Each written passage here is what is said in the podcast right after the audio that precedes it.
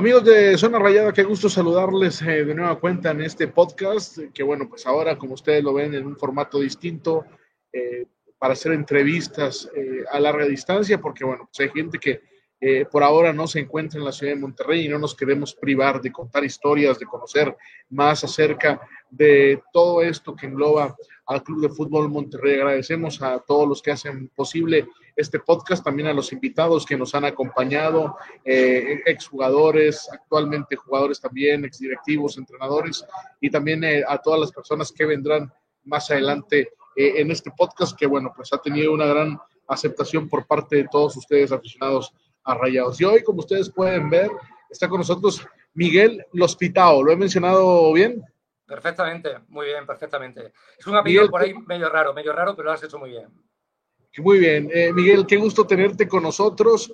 Eh, explícale a la gente qué relación puedes tener tú con el Club de Fútbol Monterrey, porque seguramente eh, algunos te conocerán y algunos otros no, y van a preguntarse, ¿qué hace Miguel ahora hablando de rayados? Bueno, vamos a ponernos en, contexto, ¿no? Lógicamente ha pasado muchísimo tiempo.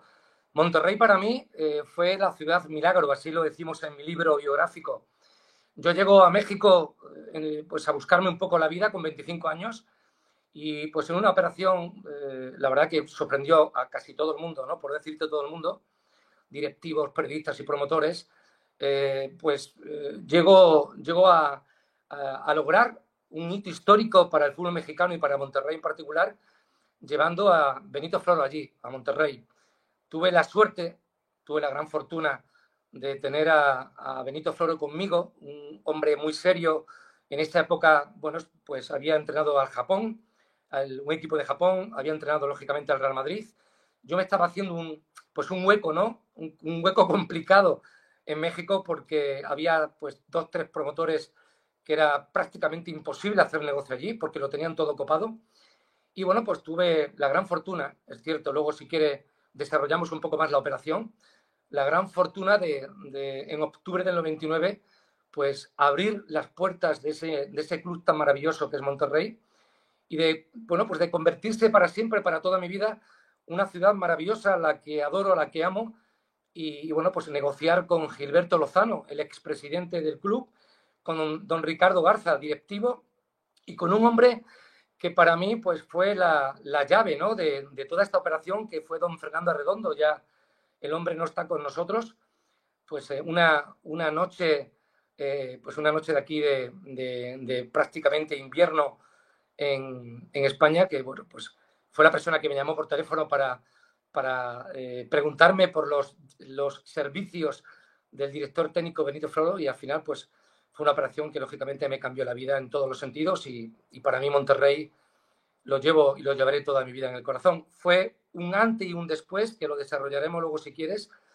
para el, secuestrado fútbol mexicano de esa época, ¿vale? Que no tiene nada que ver con el fútbol mexicano de hoy y las estrategias que yo tuve que, hacer para hacerme un hueco y para introducir a Benito Flores Monterrey. Eh, fue difícil fue difícil el poder entrar al fútbol mexicano, el poder llegar.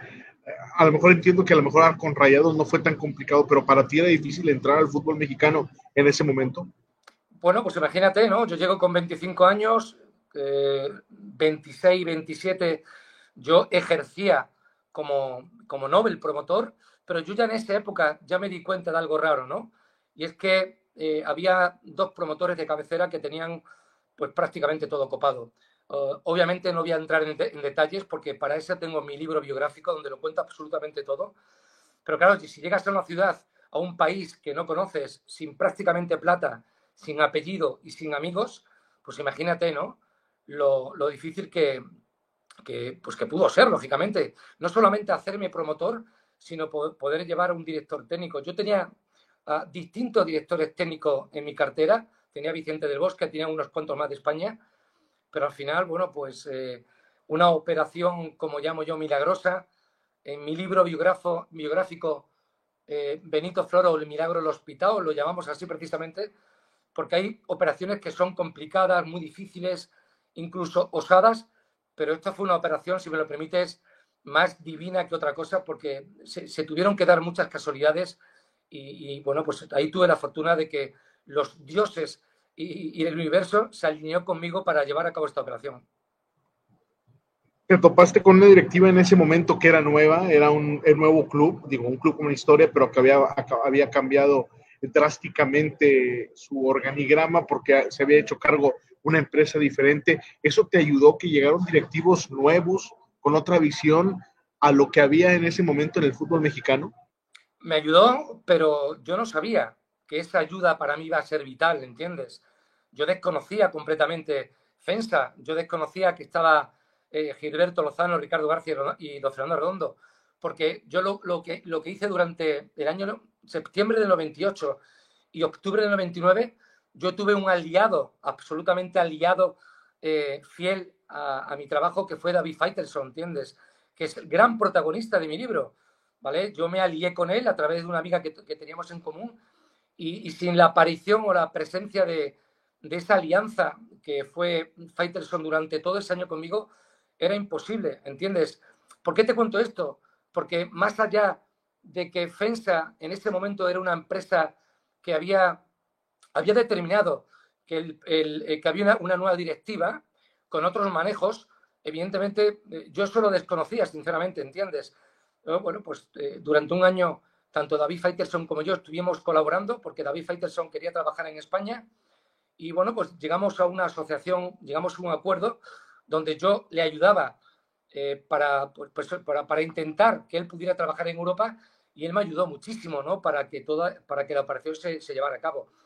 A ver, Faitelson hoy está en fútbol picante, está en ESPN, pero en esa época nadie se imaginó, ¿vale? Que algún día, pues yo iba a escribir un libro y que de alguna forma iba a contar absolutamente todo. Sin ánimo de nada, cuidado, yo no quiero quedar mal a, a, a David Faitelson, pero yo tengo que, yo tengo contar mi historia. Y en la pieza Benito Floro para Monterrey es una pieza absolutamente clave, ¿entiendes? Entonces, sí es cierto que había muchos equipos donde los promotores estaban completamente sentados, estaban allí con sus directivos. Eh, yo sabía, yo ya sabía con 26 años que aunque yo tuviera Messi de turno a Maradona, era imposible hacer negocios, pero la vida, el universo, Dios me tenía preparado, preparado Monterrey para que mi, pues, para, que mi vida cambiara para siempre, como cambió. Ahora puedes darte cuenta que es Monterrey en tres segundos, ¿no? Entras a internet desde tu teléfono y te das cuenta que es Monterrey. Cuando tú tenías a una personalidad importante como Benito Floro, ¿cómo le hablaste de Monterrey o cómo conociste Monterrey para que esto se pudiera dar? Porque hay un parteaguas en este club. La llegada de Benito Floro. Entiendo que Pasarela llevó al Monterrey al campeonato, que Bucetich los hizo campeones eh, en una época dorada con dos campeonatos de liga y tres de liga de campeones de CONCACAF, pero hay un parteaguas en el club, la llegada de Benito Floro. Totalmente, hay un antes y un después y precisamente, insisto con el libro, por eso escribí la biografía, para que la gente sepa, Primero, lo que yo hice para el fútbol mexicano, para su futuro, para el bienestar del futbolista mexicano y sobre todo con la entrada de Benito Floro, sin duda, como tú dices, fue un antes y un después absolutamente para el fútbol mexicano. ¿vale? A partir de ahí, bueno, pues Europa, España en particular, comenzó a mirar con mucho más mimo ese, ese país que tan alejado estaba y tan, tan poco respetado estaba, lógicamente, desde Europa, porque no se conocía prácticamente nada. Y bueno, pues eh, yo en lo particular, en lo personal, y luego llevar a Benito Floro, eh, pues creo que hicimos un tándem donde el gran beneficiado fue el fútbol mexicano, sin duda. ¿Qué te dijo Benito Floro cuando lo traes a Monterrey, un club que tenía, se había salvado del descenso eh, unos años antes o meses antes, eh, que había cambiado eh, de una empresa, que lo administraba una empresa, era algo nuevo para, para FEMSA entrar al tema del fútbol mexicano, una ciudad con mucho calor, una ciudad, un equipo que no tenía estadio propio, que la cancha era un desastre porque antes había partidos de fútbol eh, americano del TEC de Monterrey, eh, con una afición, sí, que es lo más importante que ha tenido Rayados en los últimos años. ¿Qué te dijo Benito Floro? Bueno, yo, yo le llamo sin conocerlo, ¿vale? Yo en el año 98, pues eh, a, nivel de, a nivel de estrategia, lógicamente, porque yo, yo de alguna forma me tenía que dar a conocer en México, ¿entiendes? Entonces yo me hice una lista de primero de jugadores importantes de México para Europa, ¿no? Eh, Cuauhtémoc Blanco, ¿vale? Que lo traje luego al Valladolid. Eh, eh, en esa época estaba Luis Hernández, Abundis, el Cabrito Arellano, Yare Borgati, ¿vale? Pero por otra parte, para darme yo a conocer, pues yo pensé en un director técnico, ¿vale? Que por lo menos tenía que haber entrenado a un equipo importante de Europa, ¿no? De España. Entonces, bueno, cuando yo ya tenía eh, muy claro qué entrenador era, que era Benito Floro, bueno, pues yo lo llamo, ¿vale? Pues imagínate, yo era un agente de seguros en un pueblo de España que había ido a buscarse la vida a México y que eh, eh, es cierto que yo me di cuenta que había un nicho de mercado muy importante en el fútbol mexicano. ¿Entiendes? También me di cuenta enseguida que por culpa de algunos manejos sucios, el futbolista mexicano no era, eh, no era observado para ser exportado a, España, ¿entiendes? Entonces yo en ese sentido, bueno, pues quería de alguna forma abrir un camino que era complicado y pensé en Benito Floro. Lo llamo ¿vale? Y él no conocía nada de México, no sabía absolutamente nada de México. Yo le llamo en septiembre del 98, ¿vale? Pues imagínate, llamarlo después, cuando David Faitelson, ¿vale? Insisto, él colaboraba conmigo, no significa, ¿vale? Que él fuera promotor, ni mucho menos, pero sí es cierto que él colaboraba conmigo y yo con él, ¿vale? Yo para ayudarlo a traerlo aquí como periodista a Europa, ¿vale? Y él me daba contactos y teléfonos muy importantes en México. Y bueno, pues en octubre eh, David Faitelson me avisa de que la directiva del Monterrey iba a, echar, iba a echar al Indio Solari, ¿vale? Y esa misma noche de octubre yo llamo a Benito Floro. Imagínate, después de un año sin hablar con Benito, llamarlo otra vez, ¿vale? Lo llamo, le dije que yo era Miguel Hospital, ¿vale? Él me recordaba, lógicamente, ¿vale? Porque él, él, me lanzó un órdago, ¿no? Me dijo, a ver, Miguel, como un agente de seguro de un pueblo con 25 años me va a llevar, me va a, llevar a, México, ¿no? Digo, yo solamente quiero tu permiso. Tú, déjame a mí trabajar que lo voy a conseguir. Bueno, pues al final se consiguió todo eso, ¿no? Ese órdago se convirtió en realidad y automáticamente cuando yo llamo a Benito, porque a mí me llama don Fernando Arredondo, yo le llamo a las 2 de la madrugada, imagínate, horario local de España, para comentarle que el Monterrey lo quiere, ¿vale? Al día siguiente él coge un vuelo, se va a las instalaciones del Cerrito y tiene una junta con don Ricardo eh, Garza, con Gilberto Lozano y con, don Fernando Redondo. Ahí es cuando se empieza a gestar la operación Floro, ¿vale? Y él, pues obviamente, ve las instalaciones, habla, eh, habla del contrato, aunque él no quería en ese momento hablar del dinero, él quería saber qué garantías deportivas tenía el Monterrey. Estamos en el 2023. nada es lo que fue antes, es todo lo contrario. Imagínate lo que es Monterrey, ¿no? Pero en esa época lo que le preocupaba a Benito Floro era el tema deportivo, ¿no? Eh, a partir de ese instante, para firmar Benito Floro, les dice a, los directivos que te nombré anteriormente que hasta que yo no cobre la comisión, pues él no iba a firmar en Monterrey, así fue. Pero yo no lo conocía, yo lo conozco una vez que yo viajo a, Monterrey, ¿vale? Él viaja luego a Monterrey después porque regresa a España y yo le conozco en el aeropuerto, Benito Juárez. ¿Entiendes? La primera vez que lo conozco personalmente fue ahí, en Benito Juárez. Ahí, eh, para que lo sepáis también, yo estaba viviendo en casa de Faitelson, estuve viviendo durante 14 días con mi esposa y la primicia de la llegada de Floro a Monterrey, ¿vale? Yo se la brindé a David Faitelson por el favor que, el favor que me hizo él, ¿no?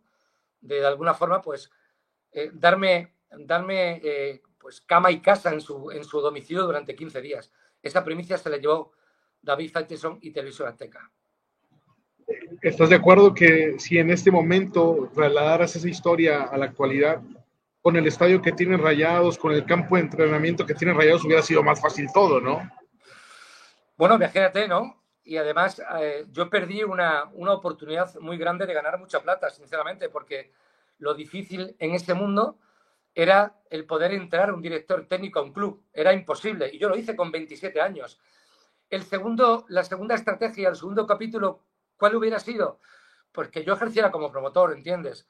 Y, y hacer pues lo que los promotores en ese momento hacían con, todo, con todos los directores técnicos, ¿entiendes? Que era porque los jugadores pasaran por mí, los extranjeros pasaran por mí, pero Benito era un señor, yo era muy joven, al final lo dejé solo allí con el abuelo Cruz y con alguno más, y mi oportunidad, pues se me escapó. La, la, el negocio del siglo para mí se me escapó, pero lo mejor de todo eso, o la cara más positiva a toda esa desgracia, digamos, de negocio, es que tanto Benito Floro como yo podemos ir con, la cabeza alta a Monterrey cada vez que queramos.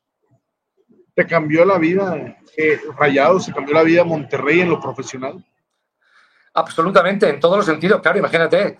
Yo llegué allí de la nada y a mí me cambió la vida porque con, la comisión que yo cobré empecé a, hacer cosas como promotor en México, claro.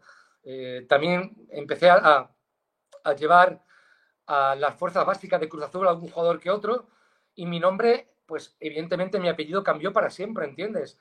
Empecé a, tener grandes contactos, a que la gente supiera quién era, quién era, quién era Miguel Hospitao y, lo más importante es que pues, me dediqué a ser un promotor gracias a, pues eso, a, haber, haber, llevado a Benito Floro a Monterrey, ¿vale? Que como bien hablabas antes, fue un antes y un después para el fútbol mexicano. Eh, ¿Crees que le faltó tiempo a Benito Floro en Monterrey? le faltó tiempo. Yo creo que él se equivoca. Él sabe que se equivoca porque le entró nostalgia, ¿me entiendes? Eh, si pudiéramos rebobinar el tiempo, cosa que no podemos, una de las cosas que Benito dice siempre es que eh, hubiera estado mucho tiempo más en Monterrey. Él se enamoró de Monterrey, él se enamoró de la ciudad, él se enamoró de la hinchada y se enamoró de, todo lo que tenía que ver con Monterrey, ¿entiendes? Pero él tomó la decisión, fueron dos años, cuatro torneos, y al final, pues, esa oportunidad que yo también perdí como promotor, él la perdió como, como director técnico porque sabiendo los manejos que había en el fútbol mexicano, un milagro se hace una vez, no dos. Eh, cuando ahora que lanzaste tu libro, tengo entendido, ¿verdad? Sí. Eh, y que ha recordado el tiempo, eh, ¿crees que, esto que logran ustedes eh, se hacen un bien, ¿no? Porque tú eres un personaje que va marcando el rumbo del club durante varios años, se modifican algunas cosas. ¿Crees que fue un beneficio para ambas partes, es decir, para el entrenador y su representante, como para el club? Bueno, eh, lo primero, el, primer beneficiado fue Monterrey. Monterrey hasta esa época, como tú sabes, los únicos directores técnicos que habían eran eh, eh, sudamericanos o mexicanos, ¿entiendes? Y, bueno, vale, pero genial. Y además con una dinámica, ¿vale? Muy, muy localizada, digamos, ¿no? Al final, como yo siempre digo, los, los, tres beneficiados fuimos Monterrey por una parte, creo que fue el gran beneficiado por la apertura del club a nivel europeo. Obviamente, Benito Floro porque vivió una de las épocas más bonitas de su vida y porque contractualmente ganó dinero. Y pues evidentemente, con respecto a, mi persona, ya lo, hemos platicado antes, ¿no? A mí me cambió la vida. O sea, yo de no tener plata a tener algo de plata, ¿entiendes? De no tener apellido a tener un apellido como promotor y, lógicamente, pues eh, abrirme las puertas a otros equipos y sobre todo utilizar el apellido también aquí en mi casa, en España, para seguir trabajando en esta, en esta profesión, ¿no? Después hubo otros acercamientos para poder traer más gente a México de, parte tuya. Bueno, yo llevé jugadores a Cruz Azul, Hidalgo y Oaxaca en el filial. Lo que pasa que, eh, a ver, eh, en un principio los promotores que había eh, de cabecera, que son muy conocidos en esa época, como Carlos Hurtados, al que conocí, al que respeté mucho, a Memo Lara y alguno más, yo mi trabajo lo hice porque yo era un desconocido cuando yo ya salto a la fama, ya me estaban vigilando de cerca, ¿entiendes? Y yo ya eh, prácticamente estaba atado de manos y de pies. Yo elaboré una lista de 100 jugadores de España, de la Liga de España del año 2000 al 2004, y de entrenadores como Vicente del Bosque, como, como incluso, incluso Kempes en esa época, con, bueno, muchos que ahora no recuerdo, pero claro, ya era un joven que, que, que tanto los promotores como los directivos ya estaban muy atentos a mí, ¿no? Ya era, ya era un tipo que dijo, bueno, pues las alarmas se encendieron de alguna forma. A ver, este chavo, este chavo ha sido un cabrón, ¿no? Como decís en México. O sea, fíjate, con 27 años que ha sido capaz de introducir a un director, un director técnico a, digamos, a una de las joyas de la corona para el promotor, que es Monterrey, ¿vale? Un club que había plata, ¿vale? Un club donde había extranjero cada torneo, como tú sabes, cinco extranjeros, y para un promotor era un caramelo. Entonces, pues obviamente mi oportunidad se quedó ahí y luego, pues de alguna forma, yo también me busqué la vida, ¿no? Como pude, pero no con esa gran oportunidad como la que tuve en Monterrey, que ya no la tuve más, lógicamente, claro. A la gente de Monterrey a veces le gusta trasladarse mucho en el túnel del tiempo al pasado. Eh, ¿Qué jugadores crees tú que pudiste haber traído a Rayados del Monterrey que a lo mejor en ese momento estaban en una situación complicada en España? Bueno, yo en la lista tuve muchos jugadores, tuve hasta el propio Michel, que luego también se fue al Celaya, al Celaya ¿no? Ahí, por ahí me alejaba también Oleg Salenko, el jugador que fue, como tú sabes, goleador en, en USA, ¿no? Tenía muchos, tenía muchísimos jugadores. El propio Stoikov, ¿vale? Fue uno de los jugadores que ofrecí, pero yo ya sabía que era imposible llevarlo a México, por lo que te comentaba antes, ¿entiendes?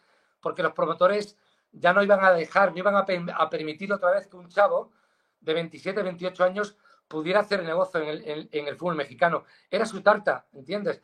Pero sí tenía, yo tenía jugadores importantes, claro que sí, de renombre de la Liga Española para llevarlo. Con Benito Floro no hicimos nada juntos. ¿Por qué? Porque él quería desligarse de, de, lo que yo le expliqué un poco con los promotores de allí de México, ¿entiendes? Entonces imagínate, si yo le llevo cuatro jugadores de, de, España y de los cuatro ninguno triunfa o triunfa uno, el perjudicado iba a ser él y yo, ¿entiendes? Entonces nos, quisimos quitarnos del medio esa dinámica que sí había en México con directores técnicos y promotores. Es complicado el, fútbol mexicano eh, eh, en el tema administrativo de traer jugadores. Eh, es de las ligas más complicadas por el tema de los promotores.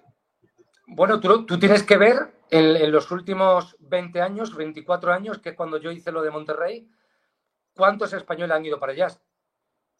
¿Cuántos directores técnicos? Juan Manuel Lillo, adorados por una operación caprichosa del dueño de Culiacán, Guardiola porque era amigo de Lillo, eh, ahora Paco Gémez porque yo era amigo de Billy Álvarez Cuevas, muy amigo, porque estuve 15 años con él como amigo, y ese director técnico llegó allí porque Billy Álvarez me preguntó por él y yo le hablé maravillas, ¿entiendes? O el propio Mitchell en Pumas, ¿entiendes? Que duró seis meses nada más. Es muy difícil. La tarta y además es lógico, la tarta la tienen ellos y, esa tarta es para ellos, para los mexicanos, sin duda alguna. Para los mexicanos y, y, algunos sudamericanos como promotores que, han estado muy involucrados, entiende, y de alguna forma han hecho negocio en México durante muchísimo tiempo y lo siguen haciendo. ¿Actualmente tú sigues eh, trabajando con jugadores, sigues trabajando como representante? No, no. Eh, yo pausé mi vida de promotoría por distintos motivos ¿entiendes? Y al final, bueno, pues lo que sí hago es, eh, de alguna forma, esas premoniciones, esas profecías y, y, y sobre todo esa constatación de mi libro, donde yo explico un mapa, un mapa que se desconocía en Europa y se sigue desconociendo de una realidad que va en contra del, bienestar del futbolista mexicano, que es la promotoría, nada más. Eh, no digo con esto, o, o, no estoy denunciando con esto, ¿vale? Que la promotoría sea mala. ¿vale? Simplemente que en la pregunta que tú me haces, pues es, cierto que entrar eh, a, formar parte del negocio del fútbol mexicano en, su conjunto es muy complicado, dificilísimo. Eh, Miguel, en, México, la imagen que, tienen, que tienen ustedes en Europa de México es de que es un país bélico, ¿no? Y eso creo que es una pregunta que, que tengo que hacerte en algún momento tú temiste por tu seguridad, por cómo es que se maneja en México el, tema de los negocios o a veces la gente que puede estar involucrada alrededor de un equipo de fútbol? Mira, te agradezco mucho eh, esa pregunta porque yo soy un, soy un defensor absoluto de México porque se lo debo todo, ¿vale? Se lo debo todo a México y a Monterrey en particular. ¿Y por qué te agradezco esta pregunta? Porque precisamente escribí el libro por eso. El libro recorre palmo a palmo mis 230 páginas de vida, ¿vale? De cuando aterrizo en México siendo un, siendo un desconocido, ¿vale? De cómo comienzo a vivir en la Ciudad de México y cómo empiezo a escalar como promotor sin que nada me pase. A mí no me ocurrió absolutamente nada, jamás. Claro, aquí podemos pensar, tuve muchos ángeles, existe Dios y me protegió. Eh, yo tuve eh, actitudes que rozaban a lo mejor la genialidad para saber qué hacer en cada momento? Bueno, pues a lo mejor sí. pero sí te puedo decir que para hablar de un país hay que conocerlo, hay que vivirlo. ¿Entiendes? Yo he ido ya 12 veces a México, con 25, con 28, con 34, con 39, con 45, con 50 años, y nunca me pasó nada. He vivido la noche en el buen sentido de la palabra, he conocido la noche, he, tomado taxis a cualquier parte de México y nunca me pasó nada. Y es más, claro que, que, que cuando yo empecé a tomar a tomar conciencia de lo que yo era como promotor, había mucha gente que me señalaba, lógicamente, porque yo ya, yo ya estaba dentro del negocio, pero yo nunca tuve una llamada fea, yo, eh, no, no tuve esa sensación de peligrar por mi vida, sino todo lo contrario, y desde el año 98 hasta hoy, pues soy un, eh, defensor a ultranza de, México, que no, es, no tenemos que odiar que las noticias que llegan aquí son las mismas de siempre son fatídicas, son malas, el crimen organizado, el secuestro, las matanzas, pero es que México es un paraíso, ¿entiendes? Y el que no lo quiera ver así, pues se lo pierde. Eh, Miguel, el fútbol no deje de ser un negocio, ¿no? Eh, la mayoría de los clubes son entidades privadas, ¿no? Y hay eh, muchos intereses. ¿Crees que los medios de comunicación o que el mismo trabajo de los promotores ha afectado la imagen de los promotores como porque al final de cuentas eh, lo que ustedes buscan es un beneficio económico, pero para tener un beneficio económico debes dar resultados, ¿no? O sea, un promotor que tenga 40 jugadores malos pues no va a trascender porque pues, los mismos resultados van a hablar por sí solos. ¿Crees que está muy desgastada la imagen del promotor? acá en México hace poco se vio a uno de los promotores en el eh, palco de los federativos de la selección mexicana y eso, bueno, ha desatado muchas críticas. ¿Crees que a veces se habla más mal de los promotores del bien que pueden hacer? A ver cómo, cómo te contesto, porque quiero hilar muy fino, ¿no? cuando yo llego a México, la figura del promotor estaba muy satanizada, ¿vale? Yo recuerdo con Francisco Javier González, con Beto Villanueva, con Jorge Sánchez, ¿vale? Eh, con Ciro Porcuna, yo recuerdo que ellos eh, escuchaban, escuchaban de lejos hablar de un tal Carlos Hurtado, de Memo Lara, ¿vale? Y yo me encargué, me encargué de explicarle a todos ellos, ¿vale? lo, que significaba la figura de la promotoría, ¿no? Es cierto que en esa época, en los años 90, pues es cierto que, había promotores que tenían el negocio del siglo, es cierto, y que dentro de, esas, dentro de esta dinámica, pues obviamente había directivos y había amigos de los directivos que aprovecharon su momento. Claro, ¿se puede llamar eso corrupción? ¿Se puede llamar eso que es una, es una dinámica fea eh, dentro del mundo del fútbol, pues a lo mejor sí. Pero sí te puedo decir que en Europa, en Europa un chavo de 14 años, un chavo de 8 años, de 9 años, ya tiene un representante.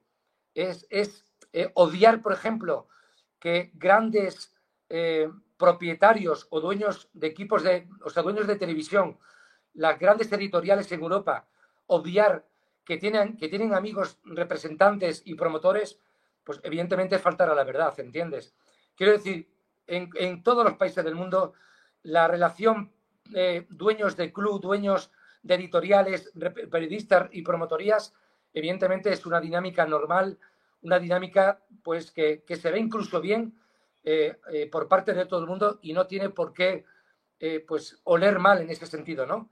Yo llegué en una época, insisto, a finales de los 90, donde había dos promotores que tenían muy mala fama y lo único que hicieron es que fueron muy inteligentes, aprovecharon un nicho de mercado que estaba muy, eh, muy, eh, muy descubierto y bueno, pues obviamente ganaron mucho dinero y hicieron ganar mucho dinero a mucha gente también. Miguel, agradecemos que estés con nosotros para platicar de esto. Recordarle a la gente cómo pueden conseguir este libro, ¿no? En donde también está involucrado el tema Rayados del Monterrey. Pues la verdad que el libro lo pueden, afortunadamente tenemos Amazon a nivel internacional y en, lo que es amazon.com.mx con el título Benito Floro o El Milagro del Hospital pueden conseguir el libro por, unos 19 dólares, ¿no? El poder saber eh, mm, lo que es una operación, una operación de alto nivel, eh, paso a paso, yo creo que es muy bonito, ¿vale? Que, bueno, pues que yo invito a que la gente pueda comprar el libro precisamente para, eh, invitar a todo el mundo eh, cómo uno puede desarrollar su sueño, cómo puede conseguir algo imposible, ¿vale? ¿Qué actores actúan en nuestra vida día a día? Unos tangibles, otros intangibles, ¿entiendes? Como la diosa fortuna, como yo te digo, cómo la vida al final, cuando tú emprendes, aunque eh, muchas de las cosas no las conozcas cuando eres joven, la vida te pone a las personas adecuadas, ¿vale? Como, hay circunstancias en tu vida que están ya prácticamente prefabricadas, aunque tú no las conozcas, pero sobre todo me gustaría que la gente supiera, ¿vale? Como un chavo de España, ¿vale? Que se mató para que el fútbol y el futbolista mexicano fuera observado y fuera respetado en Europa, sobre todo con la, operación Milagro que, pude llevar a cabo, llevando a Floro a, Monterrey, ¿no? O como, por ejemplo, sí, perdona. Sí, eh, es un libro entonces prácticamente dirigido a la afición de Rayados. Sin duda alguna. Yo, yo quiero, me gustaría, y es, es eh, a la pregunta que tú me hiciste ahora, eh, hace unos minutos, de que si sigo la promotoría, ahora estoy preparando una, una, conferencia, ¿vale? Y quiero utilizar a Monterrey como la primera ciudad, ¿vale? Para mi participación en la conferencia, para que la gente sepa, ¿vale? Lo que yo hice en Monterrey, lo que para mí fue Monterrey, lo que para mí siempre fue Monterrey y lo que fue Monterrey antes y después de mi gran operación llevando a Floro allí, ¿no? me gustaría dar mi primera conferencia en, Monterrey. Así será, seguramente aquí te tendremos dentro de algunos eh, meses.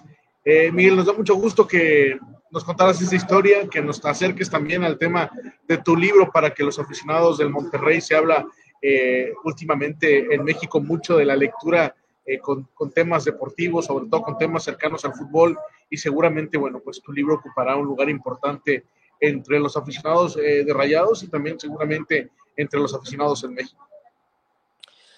Pues eh, para mí, eh, ya despidiéndonos, ha sido un placer. Le, decía a Jimmy hace ya tiempo que, hace mucho tiempo que no hago entrevistas, sinceramente, pero el hecho de ser de Monterrey me tocó la fibra, ¿entiendes? No, no podía decir absolutamente que no, lo tenía claro, ¿no? Y bueno, pues eso, que, que sepa la gente todo lo que hice por el fútbol mexicano, lo que es México para mí, que sigue oyendo a México, ¿vale? Porque México eh, aparte de que es mi segunda casa, pues para mí eh, el hecho de estar tan lejos es agarrar un, agarrar un avión y estar allí con gente que, me conoció siendo un chavo, ¿entiendes? Y bueno, pues en el libro eh, el, hecho de, que aparezca Rafa, Lebrija, Alberto de la Torre, Gilberto Lozano, no sé, hay tanto, el de Nigris, Cautemo Blanco, David Faitelson, no sé. Es una novela, una trama muy bonita con un resultado final donde pues hay tres partes, ¿no? que, se, que se cruzan en la vida como Monterrey, como Benito Floro y como un servidor para llevar a cabo esta novela, esta película que ha sido eh, con, un, con un final maravilloso y feliz para todos. Miguel, gracias. Eh, sabemos el, el, tema del horario y todo esto y que nos recibas y que nos eh, abra las puertas para contarnos esto. Para nosotros es de mucha ayuda y de gran beneficio porque son esas historias alternas que a veces tiene una película que la gente no conoce. Pues sí, la verdad es que gracias a vosotros hoy la gente puede saber quién llevó a Floro allí y lo que supuso para Monterrey sobre todo y para el fútbol mexicano a nivel internacional la entrada de Benito Floro. Así que viva Monterrey, os quiero, os amo y os llevaré siempre, llevaré siempre en el corazón. Muchas gracias. Miguel Hospitado en Zona Rayada, hablando de cómo llegó uno de los técnicos que cambió la historia del Club de Fútbol Monterrey, Benito Floro. Los esperamos en el próximo capítulo del podcast de Zona Raya.